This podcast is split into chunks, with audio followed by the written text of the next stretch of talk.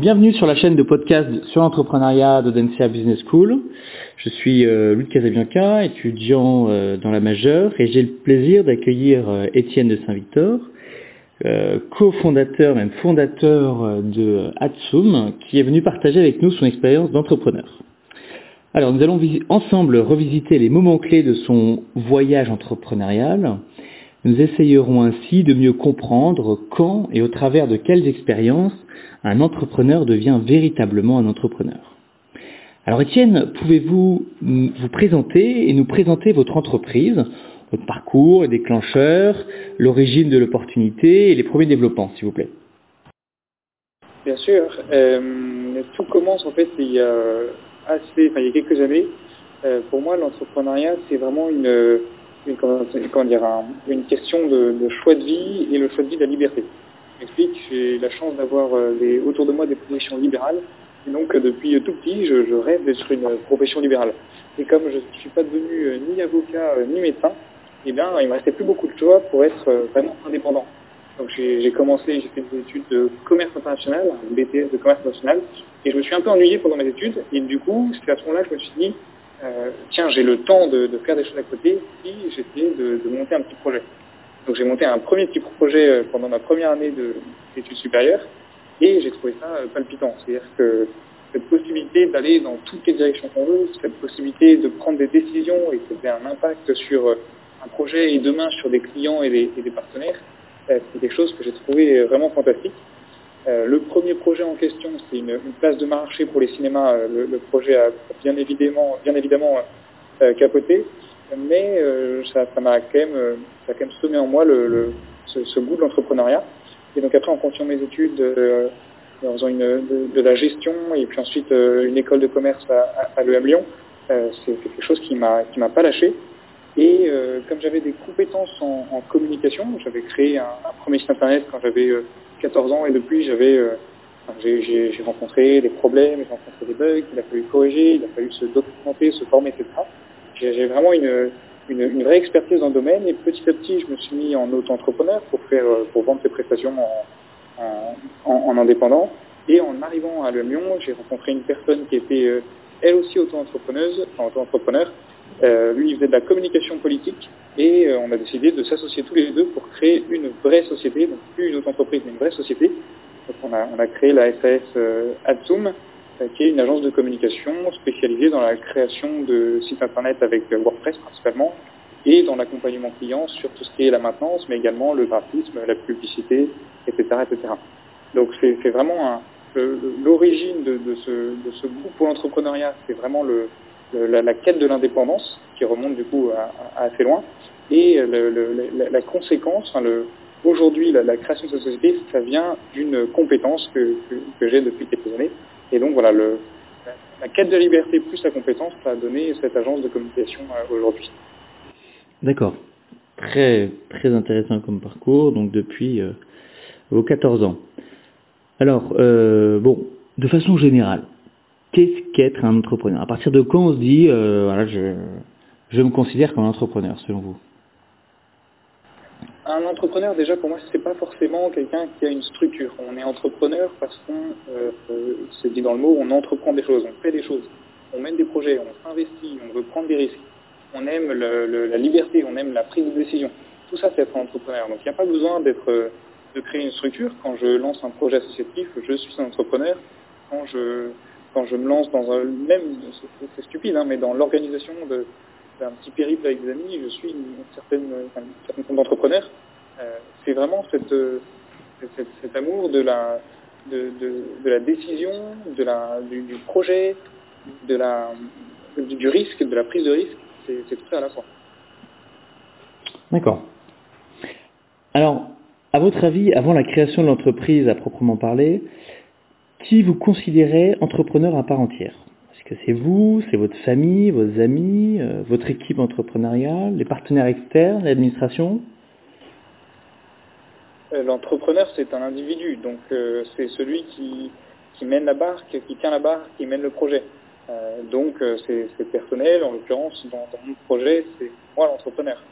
Euh, ce qui n'empêche pas d'avoir d'autres entrepreneurs qui se greffent sur, enfin, plusieurs entrepreneurs qui se greffent sur un même projet. D'accord. On a des, des fondateurs associés.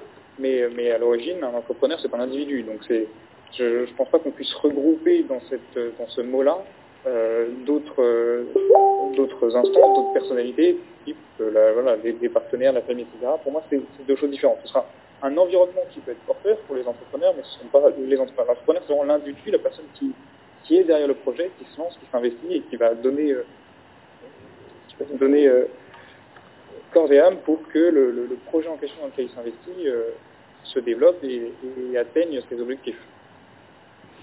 D'accord.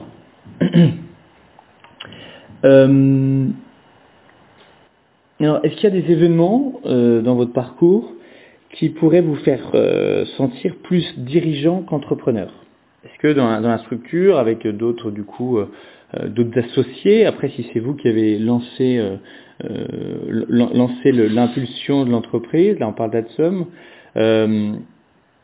est-ce que vous, vous, avez eu un, un, rôle de dirigeant avec vos, vos, vos, vos associés? Je ne sais pas si on peut opposer l'entrepreneur le, et le dirigeant. En fait, je pense que c'est deux, choses qui se confondent un peu. Un dirigeant n'est pas forcément un entrepreneur, mais un entrepreneur est forcément un dirigeant. Euh, le dirigeant, il prend les décisions, c'est lui qui va décider dans quelle direction on part. C'est comme la personne qui, tient la barre euh, sur le bateau, c'est celui qui va décider dans quelle direction on part. Et de ce fait l'entrepreneur est un dirigeant tous les dirigeants sont entrepreneurs parce que l'entrepreneur a en plus cette notion de, euh, prise de risque, cette notion de on va aller euh, tenter quelque chose qui n'existe pas, on va aller tenter quelque chose qui existe, mais euh, on va essayer de partir de pas grand-chose pour créer quelque chose.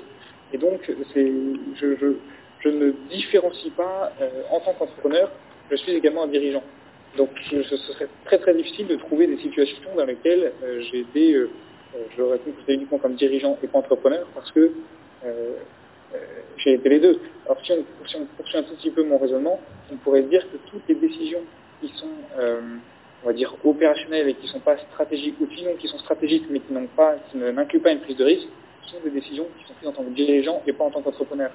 Mais je suis pas complètement convaincu par ça parce que euh, en tant que, créateur, en tant qu'entrepreneur, euh, même dans mes décisions les plus euh, les plus opérationnelles, les plus quotidiennes, les plus basiques, euh, il y a toujours l'entrepreneur qui, est derrière et qui, et, et va essayer de trouver la petite, euh, la direction dans laquelle aller pour que le, pour que la, décision soit la meilleure. Et même si ça demande un risque, même si ça demande oui, un, risque, euh, on va essayer de trouver cette petite décision qui va nous permettre de, enfin, cette petite direction qui va nous permettre de rendre cette décision plus grande, plus belle et, et faire grandir l'entreprise. Donc si je vous suis bien, il n'y a pas, il a pas d'entrepreneur euh, schizophrénique, euh, schizophrène. Euh, c'est un tout. C'est à la fois un ensemble, c'est à la fois un dirigeant, c'est à la fois un chef d'entreprise, c'est à la fois un, un, entrepreneur, mais un entrepreneur dans chacune des actions euh, qu'il effectue euh, au profit de son entreprise. C'est bien ça C'est exactement ça. Très bien. Alors, euh, est-ce que vous pourriez nous dire euh, nous parler du, moment le plus beau que vous ayez vécu, le, moment le plus satisfaisant, le moment le plus euh, euh, le plus encourageant, en tout cas dans votre dans votre parcours, dans votre dernière entreprise par exemple. C'est très compliqué comme question parce qu'en fait, en tant qu'entrepreneur, on vit un peu au, jour le jour, au quotidien, et c'est parfois très dur. C'est un peu la, méthode de vie, enfin, c'est un grand mot, mais c'est carpe diem. Vraiment, on croque le jour et euh, on se préoccupe pas trop de ce qui s'est fait hier, on se préoccupe pas trop de ce qui se fait demain, on, vit au jour le jour. Euh, et donc en fait, le, jour le plus beau, le moment le plus beau, c'est le jour même. Et c'est un peu bizarre comme réponse, mais en fait, la vie d'entrepreneur, c'est aussi un, ascenseur émotionnel, c'est-à-dire que, et ça c'est quelque chose que, que, tous les entrepreneurs vous diront, euh, on passe de situations dans lesquelles tout semble très noir, tout semble très euh, très compliqué, où on ne voit pas beaucoup d'issues, on ne sait pas trop comment on va s'en sortir, à des situations où vraiment le, le lendemain ou, dans l'heure qui suit, euh, tout semble tout semble clair, tout semble net, et, euh, et les choses vont aller vont aller bon train, même au-delà de nos espérances. Donc c'est très difficile pour moi de, trouver un moment particulier où, où il y aurait eu une, une joie intense, parce que ces, ces jours-là, ces, ces pics émotionnels élevés, enfin, ces positifs émotionnels, on va dire c'est comme ça, euh, sont nombreux et ils arrivent euh, presque toutes les semaines en fait. Donc, euh, Donc je, réponds un peu en queue de poisson et j'en suis bien désolé, mais, mais, mais, pour moi c'est pas possible de trouver un moment, parce qu'il y a des moments qui sont comment dire officiels dans lesquels il y a des grandes joies où on est content parce qu'on a l'impression de passer une étape. quand on, un truc stupide, mais quand on crée la société, quand on dépose des statuts, quand on signe le premier client, quand on fait son premier recrutement, etc. C'est des choses qui sont très importantes. Est-ce Mm. que ça, ça dépasse euh, tout le reste? Euh, Je ne pense pas. Donc à l'inverse, euh, des moments des plus, euh, les plus sombres, euh, c'est difficile aussi à identifier parce que euh, ça peut être euh, chaque semaine des, des graves dépressions et chaque semaine des, des gros pics de croissance. C'est bien ça. C'est tout à fait l'idée. Il y a, a peut-être juste une nuance, c'est que je pense qu'il y a un moment très sombre dans l'histoire d'une société, c'est quand on est obligé, donc pas quand c'est un choix, mais quand on est obligé de mettre les clés sous la porte. Mais du coup, ce moment, je l'ai pas encore vécu, et j'espère ne, ne pas le vivre. Oui. Donc là, peut-être que, voilà, dans, dans quelques, dans quelques années, euh, Dieu le veut, euh, que je mettrai la, la clé sous la porte sous avec raison. Peut-être que là, si vous me posez des questions, je pourrais vous dire, euh, euh, oui, de fait, il y a un, il y a, il y a, il y a des, un moment très très sombre, ça a été le moment de la fermeture, ou, euh, autre exemple, le moment du, licenciement de mon premier salarié, par. Je vois. Alors, pour terminer euh, notre entretien, est-ce que vous pourriez nous dire euh, quel est l'élément ou quels sont les éléments qui vous aident euh, à tenir le coup? Donc, on a parlé de difficultés, on a parlé de, de, le, de levier de croissance, enfin de moments forts et positifs dans votre euh, vie d'entrepreneur. Euh, Qu'est-ce qui va vous aider à tenir le coup et à continuer quand euh, une mauvaise nouvelle arrive, un, gros client qui ne signe plus, voilà, quelque chose de, négatif qui, arrive? Alors je pense que c'est très très personnel, mais peut-être que ce que je vais dire parlera à, à d'autres. Euh, moi je sais que c'est dans ma, personnalité, j'ai besoin d'avoir une, bonne influence sur les gens. Euh, C'est-à-dire que par une, une, certaine conduite, par une certaine façon d'être, euh, j'ai besoin de, pouvoir aider les gens et de pouvoir euh, les aider à, grandir, à devenir euh, et à devenir euh, le meilleur d'eux-mêmes. Et donc, euh, ce, besoin d'influence, si aujourd'hui, enfin ce besoin, cette envie d'avoir une bonne influence sur les gens, un bon exemple, une bonne attitude, etc. Euh, je, si j'en ai pas encore l'occasion aujourd'hui à, à, grande échelle, c'est quelque chose que je, vise à long terme.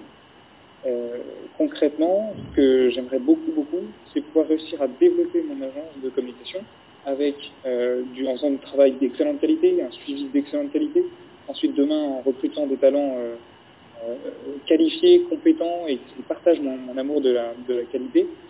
Euh, L'objectif sera de développer cette agence et petit à petit de grossir, de grossir, de grossir. Et plus, et quand dans, je, je, je dis ça souvent sur les gens, et c'est bien normal parce qu'aujourd'hui c'est complètement irréaliste mais quand dans, dans 15 ans, euh, je serai à la tête d'une multinationale avec mes euh, X centaines d'employés, mes bureaux à, Tokyo, à Los Angeles et à Shanghai, là, je pourrais avoir une, une influence euh, importante, très positive chez les gens. En tout cas, je le souhaite. Et je, je travaille au quotidien pour ça. C'est très exigeant humainement, mm. c'est très exigeant à, plein de points de vue, mais c'est quelque chose qui me, fait vibrer et c'est un objectif qui est certes complètement délirant, mais qui me, qui me fait lever le matin.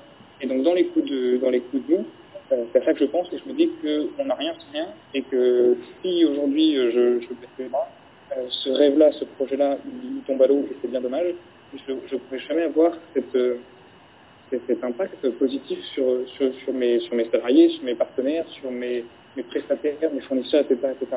Donc pour moi c'est vraiment une, vision très très long terme et je vous dis ça, je vous parle de ma multinationale dans 15 ans, ça se trouve dans 6 mois je suis, au SMIC en train de travailler chez McDo, donc je ne dis vraiment pas ça euh, de façon euh, pompeuse, orgueilleuse, vaniteuse, en tout cas j'espère pas. Euh, c'est vraiment plutôt un, rêve qui est très personnel, un objectif qui est très personnel, et je me, je me comment dire, je m'imagine déjà pas, enfin je veux dire, je me, je me braquerai pas si demain euh, le projet doit, doit, fermer, et si, euh, et si je me retrouve voilà, au smicard chez McDo, ce sera fort dommage pour ce projet, mais je trouverai un autre projet un peu plus tard qui me permettra de, de renouer avec mes, mes, objectifs. Donc c'est vraiment, enfin, j'essaye en tout cas de, de, vous dire ça en, toute humilité, c'est juste ce que je pense vraiment, ce que je, vraiment, ce à quoi j'aspire vraiment, et, euh, advienne que pourra. bien, merci beaucoup pour cette belle vision de l'entrepreneuriat. C'était donc Étienne de Saint-Victor, président d'Action.